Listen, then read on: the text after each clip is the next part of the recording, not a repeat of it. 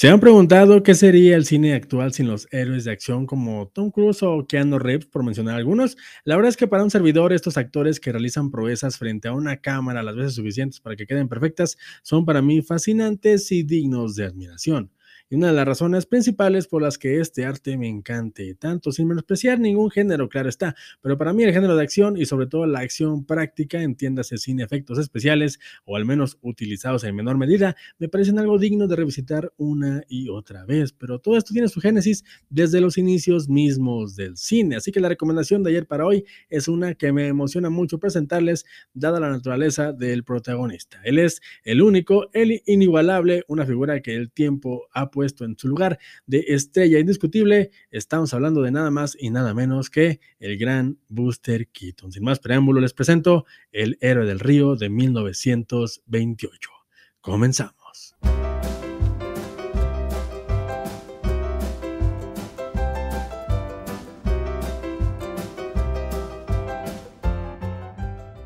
Para ponerlo en palabras simples, este señor hacía proezas en el cine silente muchísimo antes de que Jackie Chan y Tom Cruise lo hicieran para el deleite del público actual.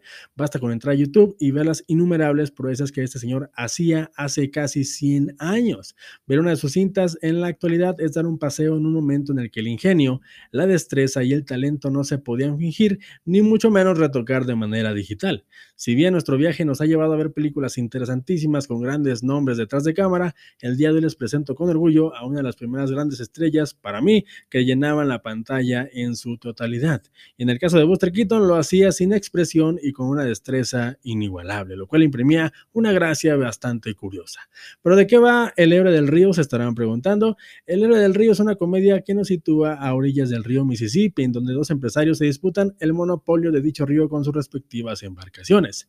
Dicha disputa se acrecenta cuando sus respectivos hijos se enamoran uno del otro, lo cual da pie a una serie de situaciones de comedia física que en tan solo una hora y diez minutos hacen de las delicias para los amantes de la comedia física y los gags cómicos en apariencia simples, pero que de simples no tienen nada coronando el relato con un clímax increíble que incluye un huracán y la destrucción del pueblo entero. Todo esto mientras vemos cómo el protagonista hace gala de su destreza y comedia física en toda una serie de proezas físicas que te dejarán con la boca abierta mientras te preguntas cómo demonios hacían eso hace 100 años. Ver una película de Buster Keaton es garantía de diversión y una muestra de cómo la comedia física y los hombres de acción han estado presentes en el cine desde sus inicios. En definitiva, una película increíble que te hará pasar un muy buen rato.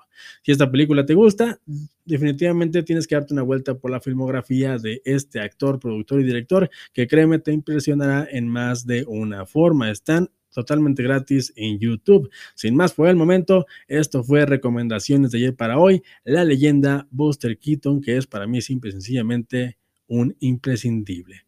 Y no me voy sin antes decirte que recuerdes que no importa lo que yo te diga, lo que de verdad importa es que te formes tu propio, tu propio punto de vista. Hasta la próxima. Bye.